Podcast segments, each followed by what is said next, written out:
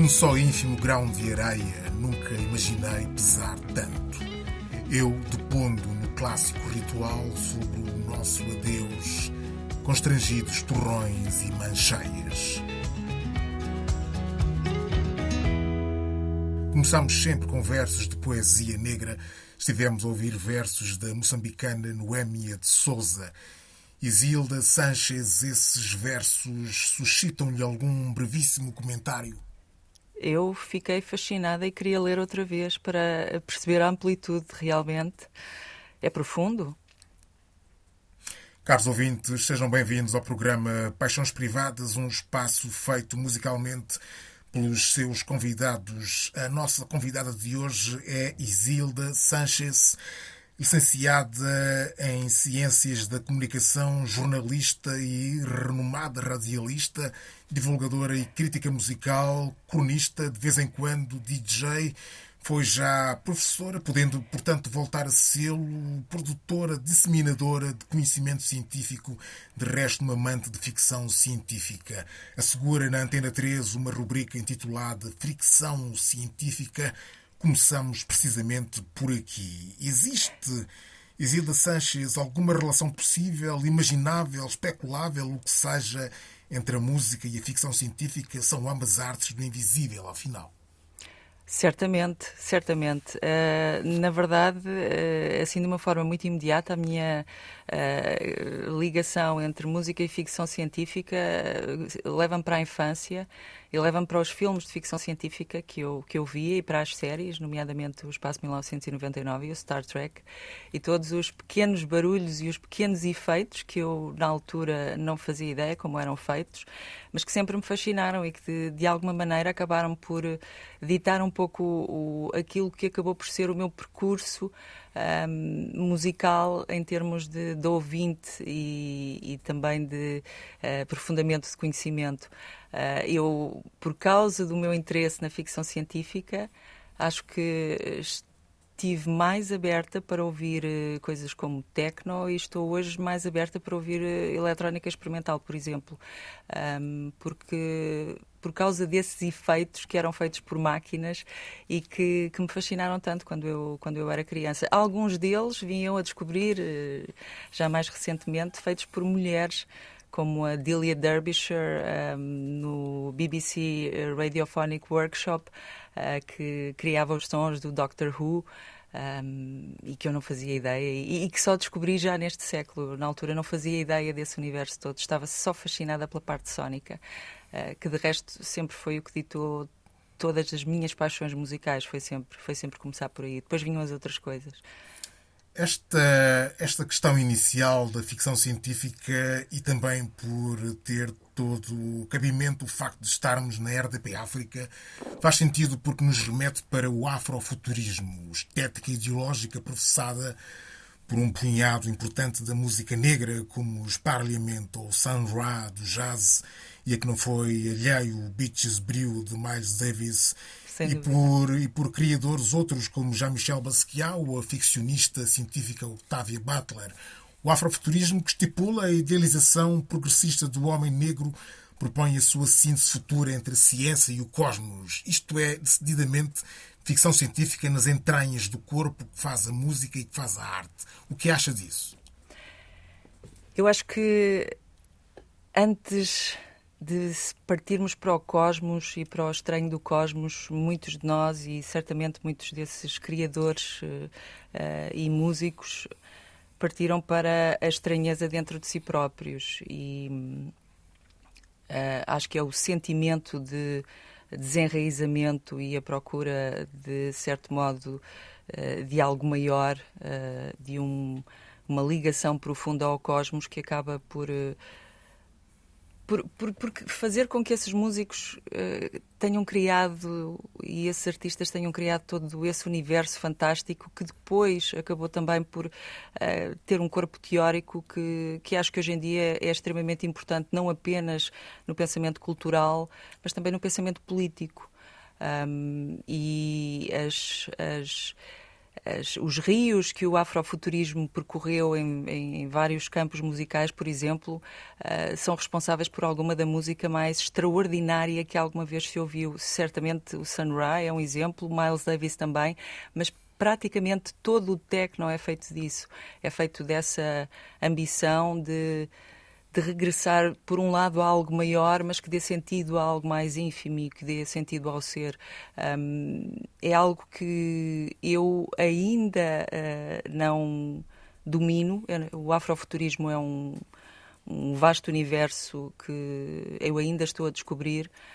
Um, certamente também não sou a única, mas, mas que tem um tem umas raízes e tem um, umas, uh, uns tentáculos, acabou por, por criar umas extensões que, que eu acho que são extremamente significativas na, na produção cultural e, e política também que do, dos dias de hoje ou daquilo que tem sido, que tem acontecido no, nas últimas pelo menos três décadas. Muito bem, muito bem. Pode dizer-se que o ser humano inventou Deus para lidar com a morte e inventou a Ficção científica para enfrentar a angústia do futuro. A ficção científica será um sucedâneo dos oráculos e dos videntes. A ficção científica será uma forma nossa de pacificação com o buraco negro do futuro, com o vazio trazido pela escuridão da noite, uma pacificação, diga-se, negativa, em jeito de preparação para o pior. Tantas vezes a ficção científica é distópica, como sucede com a estrada de Cormac McCarthy, por exemplo. Pergunta-se, e a pergunta é mesmo essa: a ficção científica acredita na ciência? Ah, uh, essa é, é, se calhar, é, é uma pergunta para colocar a um, a um escritor de ficção científica. Enquanto uh, leitora interessada, eu acho que a ficção científica é fascinada pela ciência. Agora, não precisa, digamos, eh, das, das provas e de apresentar as provas que, o, que um cientista uh, normalmente apresenta. Um, mas em relação à pergunta da. E isso é muito interessante, se a ficção científica substituiu Deus, há pelo menos um escritor de ficção. Há vários, na verdade. Mas há um que, que acaba por ser um o escritor de ficção científica que, que, me diz mais, porque é aquele que eu conheço melhor, que é o Philip K. Dick, ele uh, acabou por se converter a Deus, digamos assim, enquanto estava a descobrir até o seu universo enquanto escritor. Portanto, se calhar há aí alguma verdade, se calhar, uh, se calhar é isso. Mas acho que no fundo é tanto uma coisa como outra, é, é ou se calhar eu não deveria estar a misturar as duas coisas, se calhar estou a ser liviana uh, ao estar a misturar Deus com a ficção científica, uh, mas pronto, agora já está. um, se calhar o, o, que a ficção científica faz é, é, encontrar um além, ou tentar encontrar um além, que é uma espécie de equivalente à vida depois da morte, acho eu. Mas parece-me parece muitas vezes que para quem vê a ficção científica à distância parece-me que a ficção científica não acredita muito nos, nas, na, nas boas intenções da ciência. Parece que vai sempre tudo acabar muito mal. É verdade ou não? Uh, Hollywood tem um bocado de culpa disso. mas, mas sim, é, quer dizer, ninguém gosta, acho eu, de uma ficção científica uh, assim etérea. O Heinlein teve a sua influência, obviamente, mas acho que praticamente toda a ficção científica é distópica e gosta disso, hum, hum, porque se calhar nós não gostamos de, de histórias que, em que corre tudo bem. Na Bíblia também não corre tudo bem, antes pelo contrário, corre tudo mal. Uh, por isso é que supostamente estamos aqui. Uh, mas, mas, quer dizer, há, há, há, há um, um, certo culto pelo, pelo, dramático, não é? Até de um, de um, ponto de vista narrativo. Tem que, tem que haver uh, algum evento trágico, tem que haver uh, algo que, que, alguma ameaça. Uh, mas nas entrelinhas, aquilo que, que a ficção científica faz sempre é imaginar outras possibilidades. E, e na essência, para mim, isso é, é positivo e foi muito positivo para mim no meu percurso pessoal, por exemplo, porque, porque acaba por, por fazer eco, às vezes, de algum desenraizamento, como, como eu dizia há, há pouco, e que, que ajuda a preencher essa, essa falta de sentido. Há quem, Há se calhar quem procura essa falta de sentido de outra maneira. Obviamente os artistas procuram-na criando, uh, os escritores de ficção científica criam realmente uh, mundos alternativos. Nem todos são interessantes, mas quando são, são desafiadores e, e eu gosto disso. Muito bem, muito bem. Vamos à música, vamos à primeira das suas paixões musicais, traz-nos dois clássicos e dois desafios, digamos assim. Comecemos por um clássico Marvin Gaye com What's Going On, um apelo à conversa. Acha que ainda precisamos de conversar, que ainda não foi tudo dito? Acha que ainda precisamos de perguntar o que se passa? Não está tudo claro? Não, não, não. O que é assustador é que esta música, tendo sido gravada em 1971 ou editada em 1971, parece que só, só ganhou outros contornos cinzentos, ainda mais cinzentos, em 2021. Uh, ah, todas as perguntas que o Marvin Gaye colocava continuam a não ter resposta hoje. Ou seja, a resposta existe, ela não está em ação mas continuamos a poluir as águas, continuamos a, a ser cruéis, a ser, a, a ser pouco empáticos, continuamos a não ter noção daquilo que nos acontece e isso é assustador. Para lá disso, eh, é uma canção extraordinariamente terna.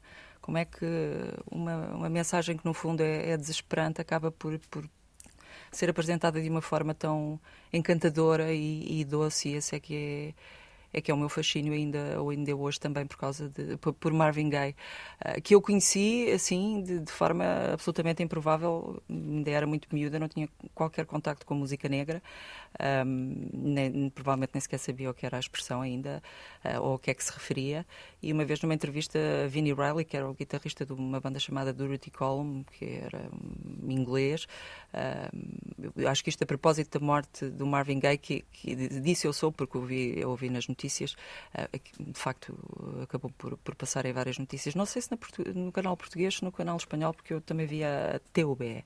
Eh, mas o Vinnie Riley falava muito bem do Marvin Gaye. Eu fiquei muito curiosa, eu fui à procura e eh, lá está, às vezes encontramos música das formas mais improváveis e por sugestões que não vêm de lado nenhum. Neste caso, Marvin Gaye veio, veio de uma banda uh, urbano-depressiva inglesa dos anos 80. Um, e foi assim que eu cheguei lá. Mas continuo a gostar muito, muito do Going On.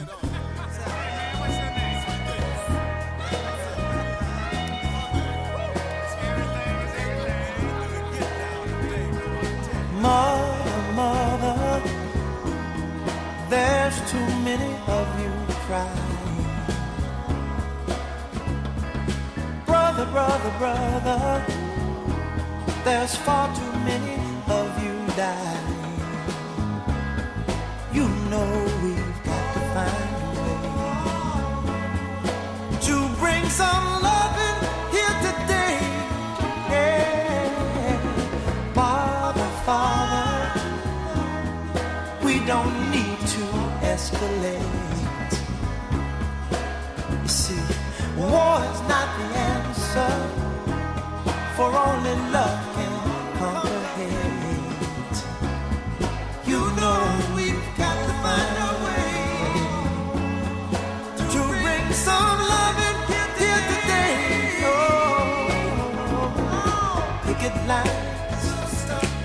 picket signs. Don't punish me with brutality.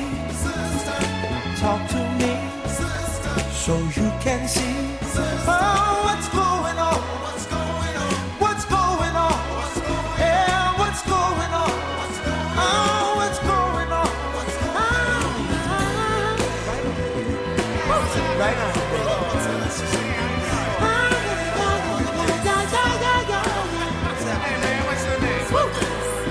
Oh.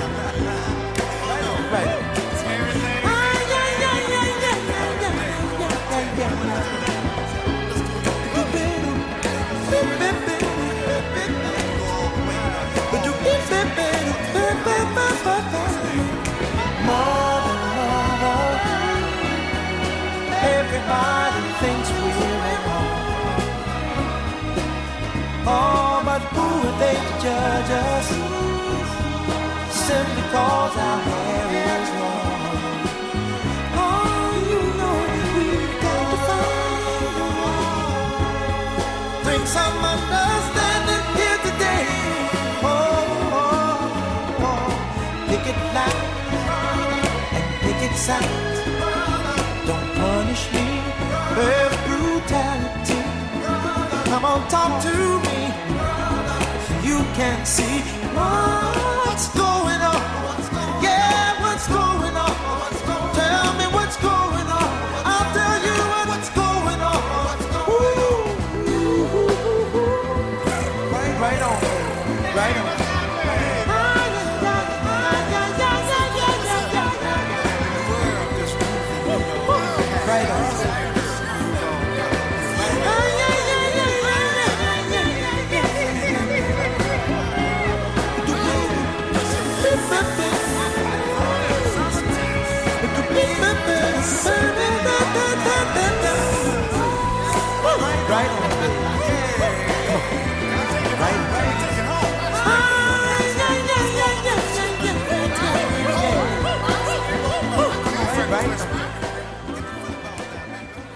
Eterno Marvin Gaye com What's Going On.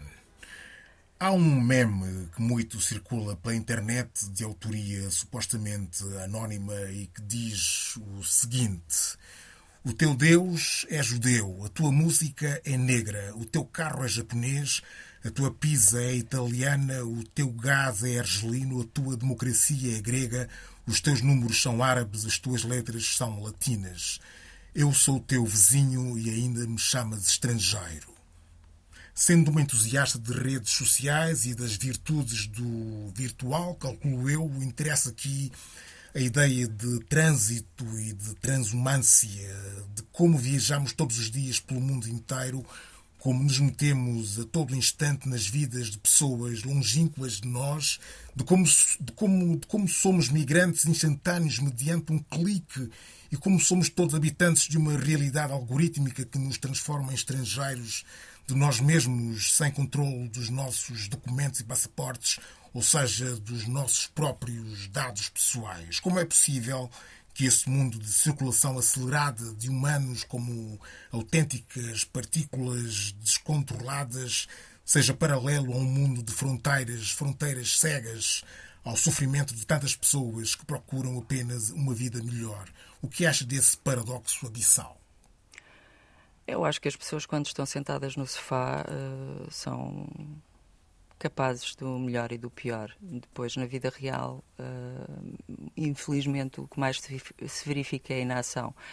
E, e o que acho que o que acontece é que, em relação a essa forma como vemos os outros como sendo os outros, uh, aqui os outros são os estrangeiros, mas uh, parece que nos definimos sempre por, oposição, não é? mas historicamente e, e ainda no, no, mundo contemporâneo, digamos assim, não, não foi feita grande coisa, antes pelo contrário, para que essa, essa perspectiva mudasse. Só se foram criando. Um, cada vez mais fossos.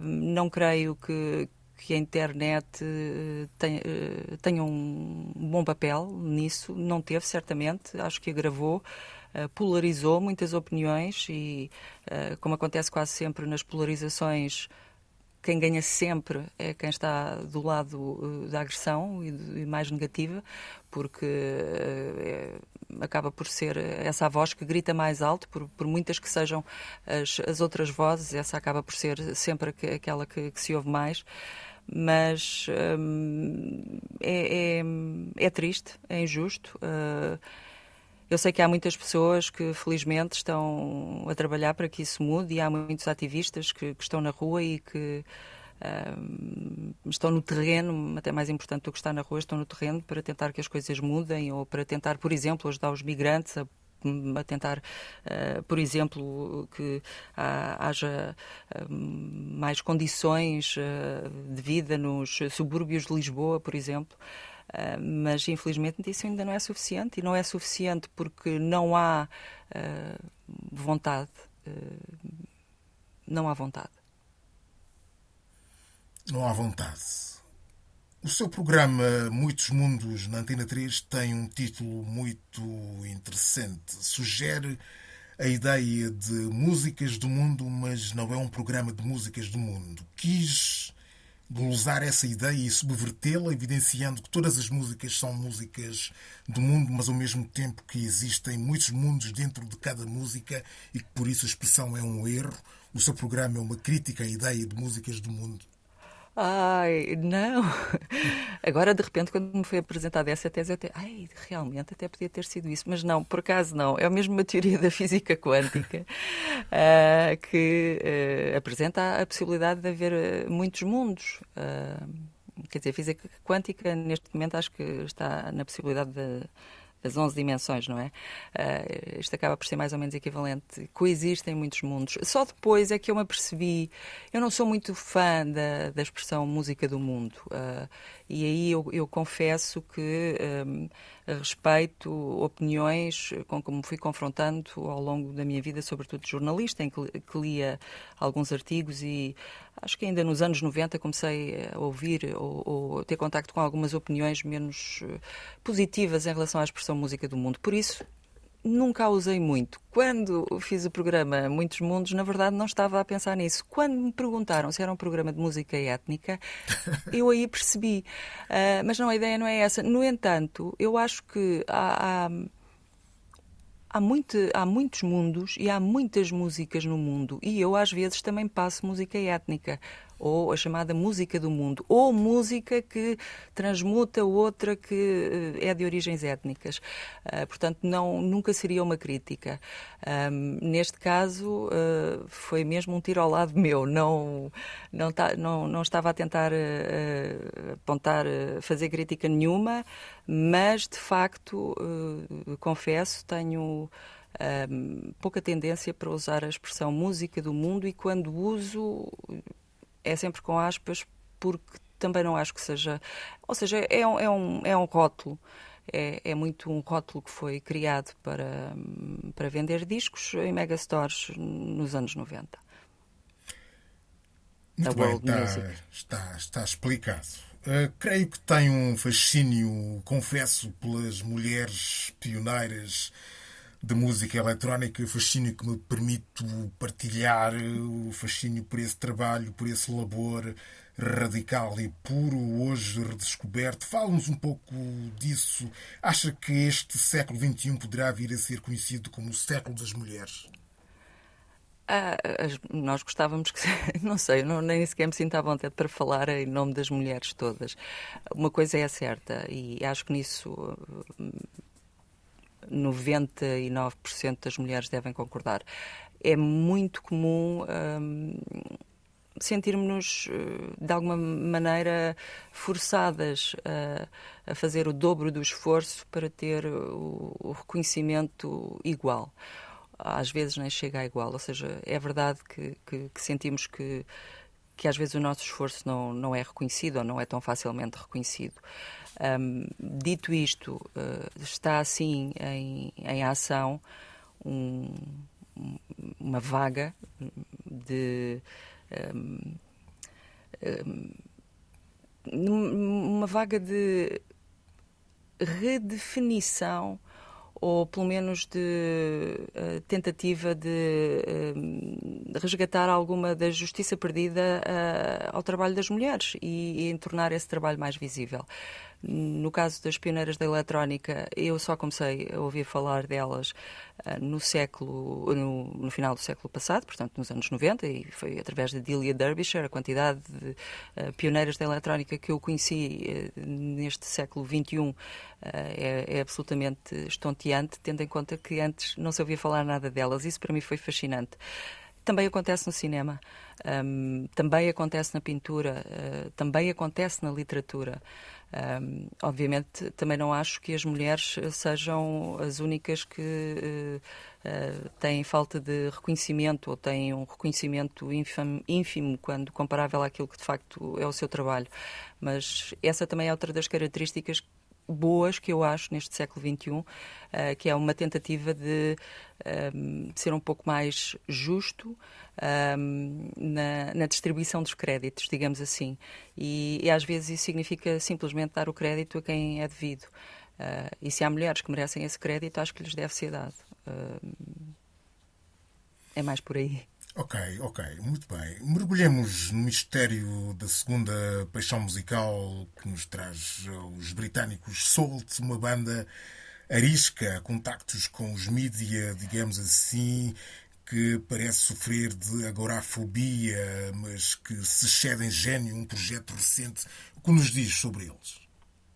pouco porque se sabe pouco deles. Uh, e isso é que é fascinante, como é que no século XXI, em 2021, quando toda a gente, sobretudo toda a gente que faz música, está em tudo o que é plataforma uh, de, de, internet e redes sociais e é ativo, porque a promoção é importante e todos os artistas sabem disso, e fazem fotos de promoção e dão concertos e aparecem, porque os concertos é que acabam por financiar a, a sua vida criativa, os soltos só fazem discos não dão concertos, não tiram fotografias, não dão entrevistas, têm redes sociais, mas só põem fotografias a negro. Não, não, não há nada nas fotos. Às vezes têm as capas dos discos, são minimais na comunicação que fazem. Sabe-se mais ou menos quem são, pelo menos sabe-se que, quem é o, o, Inflow, o produtor ou o cérebro por detrás do projeto. Sabe-se que a Cleo Sol e que a Little Sims participam, o Michael Kiwanuka também já colaborou, de resto ele tinha sido também produzido pelo Inflow. Mesmo assim, não se sabendo quase nada deles, uh, os discos têm sido extraordinários e, sobretudo, têm sido extraordinários de um ponto de vista um, ehm, interventivo. Uh, eles começaram em 2019, lançaram logo dois discos, uh, o 5 e o 7, depois também são particulares com os títulos, e em 2020, eles com o 5 e o 7 eram um pouco nas vistas, em 2020 Uh, por causa do, do que aconteceu com o George Floyd, pouco depois lançavam um disco que era o Untitled uh, Black Keys, que foi absolutamente impactante. Uh, o disco caiu no início da pandemia com os acontecimentos do George Floyd, com todas aquelas imagens ainda muito vivas e com uma carga política extremamente uh, sublinhada, muito grave, muito interventivo, da mesma maneira que era um interventivo, que era interventiva, a ação interventiva do, dos anos 70, o Gil Scott Aaron, por exemplo, e, e, a fazer isso de uma forma extremamente moderna, uh, de punho cerrado, mão no ar, uh, sem papas na língua e com, com emoção e com, com invenção. Portanto, os soltos são assim uma das melhores surpresas da música dos últimos anos. São transversais, eles conseguem ser quase pop, no sentido de que as canções estão extremamente fáceis, são soul, Uh, são jazz, são estranhíssimos, são hip hop, são tudo e mais alguma coisa. Gosto muito deles. Can you forgive your people? They're just hurt inside. If you look in the mirror, you will see it's just bright.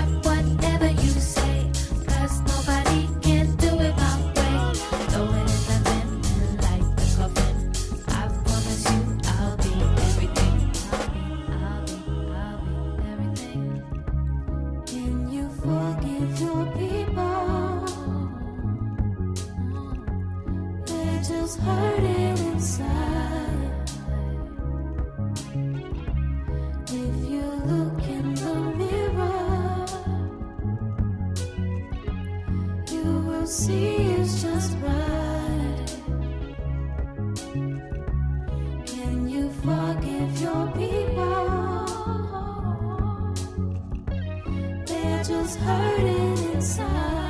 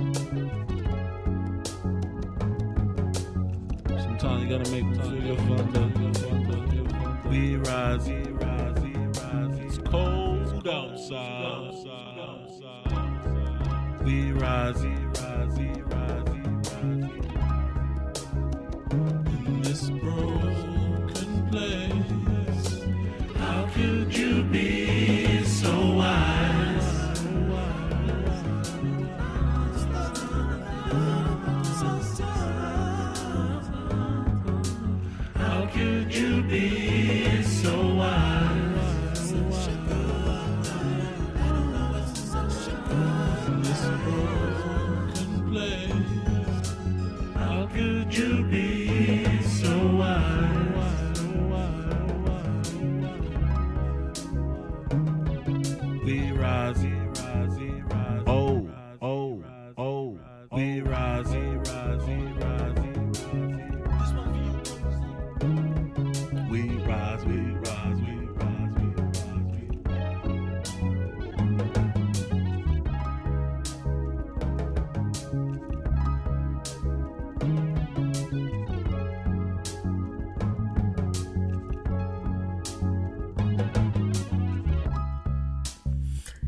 Enigmáticos Souls com Sorry and Enough.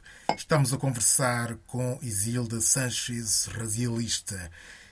É precisamente uma militante crónica da rádio, como diria Marshall McLuhan, o meio é a mensagem.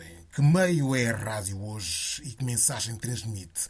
A rádio hoje é um lugar de resistência, de rebeldia, de inconformismo, de romantismo, de fuga e liberdade ou a rádio continua a ter a excitação de um lugar comum?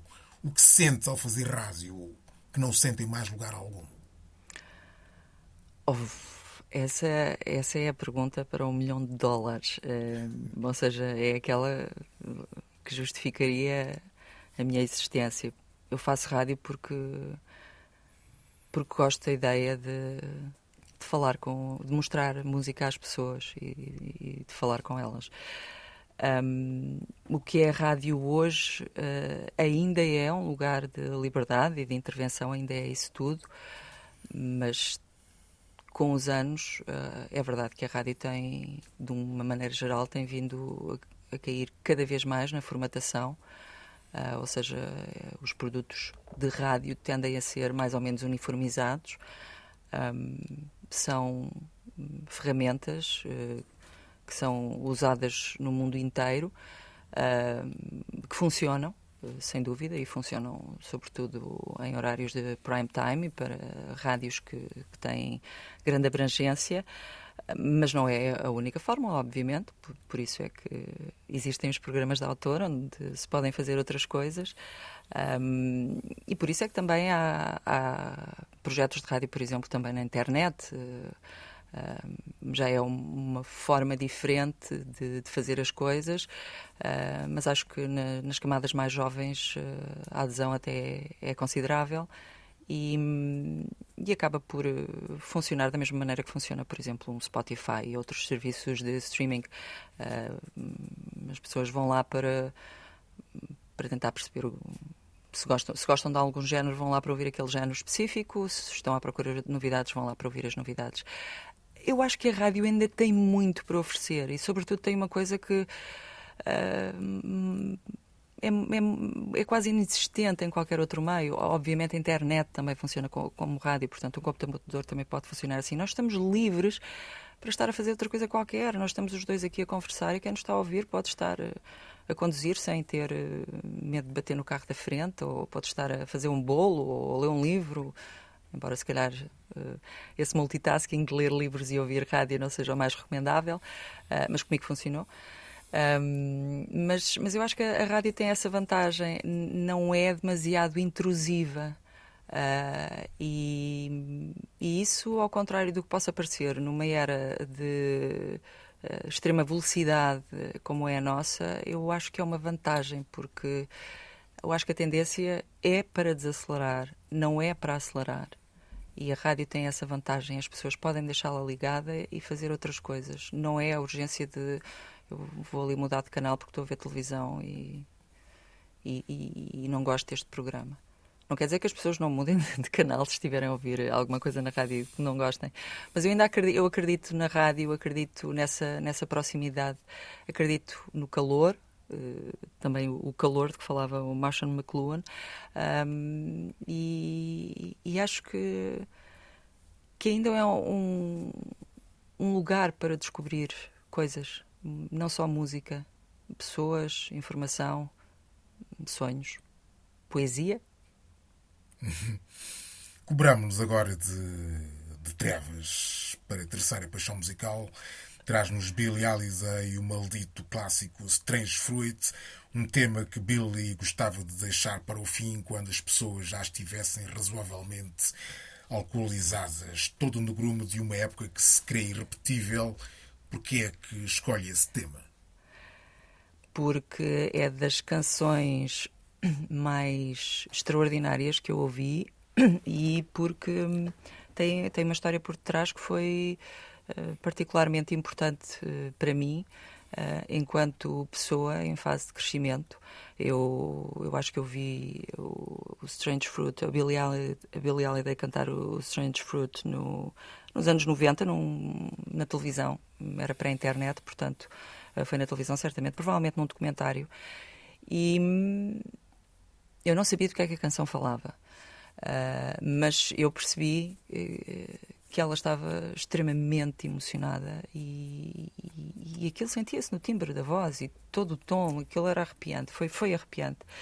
Alguns anos depois, já na internet, que eu descobri, uh, portanto, a história da foto, uh, da foto de, de, 1930 e da história de, da estranha fruta que, que, pendia das árvores. E, e essa, essa, essa música continua fortíssima. Um, absolutamente devastadora. Uh, eu aqui podia ter escolhido também a Nina Simone. Uh, a verdade é que a Billie Holiday chegou primeiro e escolhi porque foi uma das, das grandes cantoras, das primeiras grandes cantoras que eu, que eu descobri. Um, e, e volto a ela sempre que, sempre que é preciso.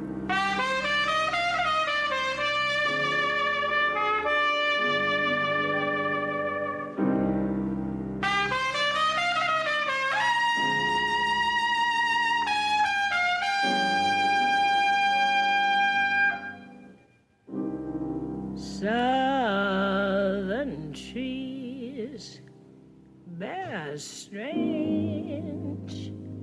fruit, blood on the leaves and blood at the root, black bodies swinging in the southern breeze.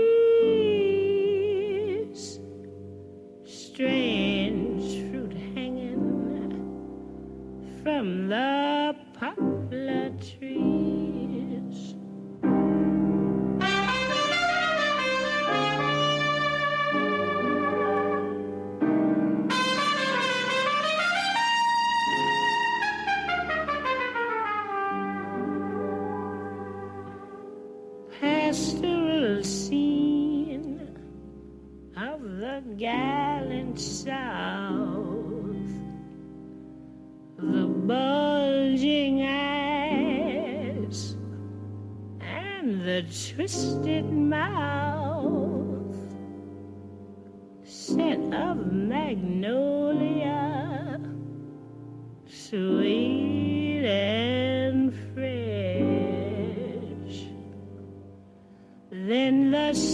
Smell.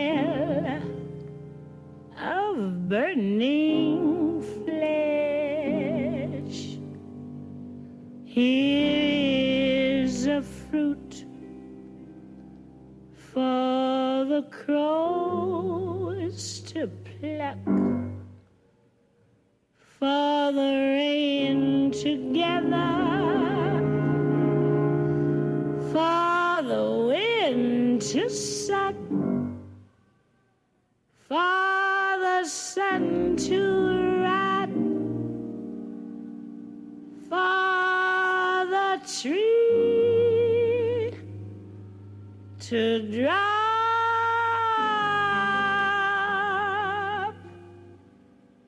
Here's a strange and bitter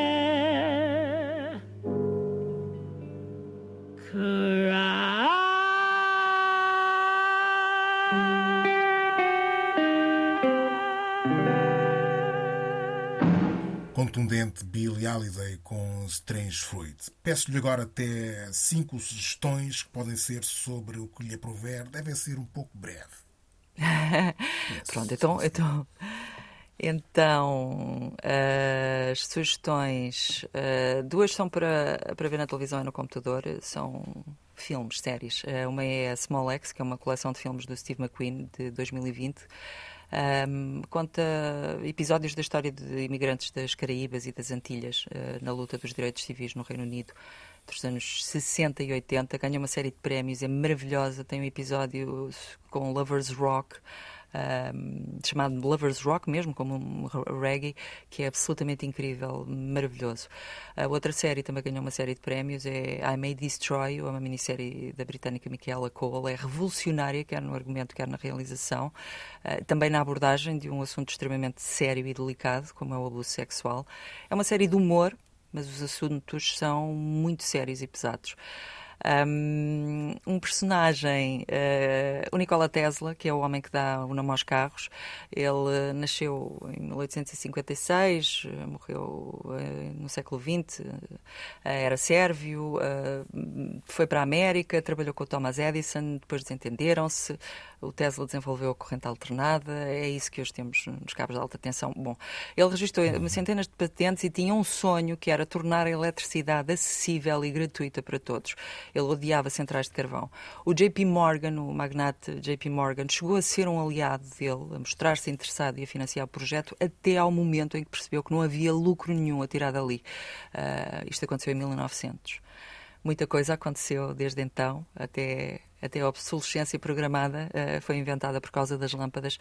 Mas acho que descobrir um personagem como Tesla dá-nos um pouco da perspectiva de como as coisas no século XX uh, podiam ter seguido noutra direção um, e não seguiram.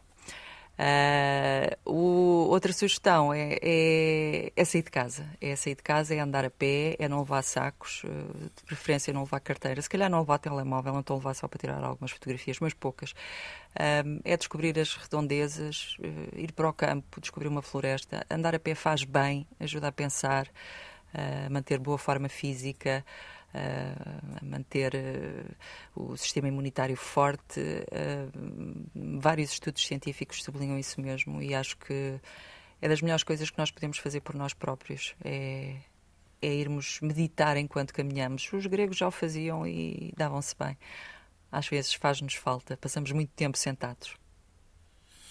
E para terminarmos, fiquemos com a sua última paixão musical, Nídia, um caso português, francês e guineense em simultâneo de eloquência rítmica, aqui com um instrumental que insinua outras grandezas possíveis. Quem é ela? A Nídia é, incrível. A Nídia, a Nídia Borges é incrível e maravilhosa. Ela é, vive no Val da Moreira, é portuguesa, mas tem origens em Cabo Verde e na Guiné-Bissau. É, é, uma verdadeira estrela internacional. Já teve páginas no New York Times, no The Guardian. Uh, está por todo lado, se, se escreverem o nome dela do, no Google. Uh, é mais um daqueles casos em que o reconhecimento veio primeiro de fora. Ela é extremamente conhecida lá fora. Cá nem tanto, é conhecida no, nos grandes uh, meios urbanos, nos clubes uh, uh, mais ou menos um, de culto, mas ela é, é, é, uma força maravilhosa, é uma produtora extraordinária, já fez remisturas para Elsa Soares, também para uma sueca chamada Karen Dreyer, que era a metade dos The Knife. Uh, e, e, é o exemplo da imensa criatividade na música portuguesa hoje em dia. Uh, neste caso, na, na, criatividade da nova geração de, de afro-portugueses que estão a fazer música absolutamente maravilhosa uh, e é uma inspiração. Eu gosto muito da Nidia e acho que ela ainda vai mais longe do que já foi. É, um, é, a única mulher, para já, na Príncipe Discos, uh, que é uma editora que, que, tem outros nomes igualmente interessantes uh, nesta, nesta nova vaga de produtores de música eletrónica uh, com, com raiz em África. não me canso de, de elogiar. Gosto muito, gosto muito da Nídia. Isilda Sanches, muito obrigado por ter sido convidada do Paixões Privadas. Obrigada eu, Bracelano. Muito obrigada.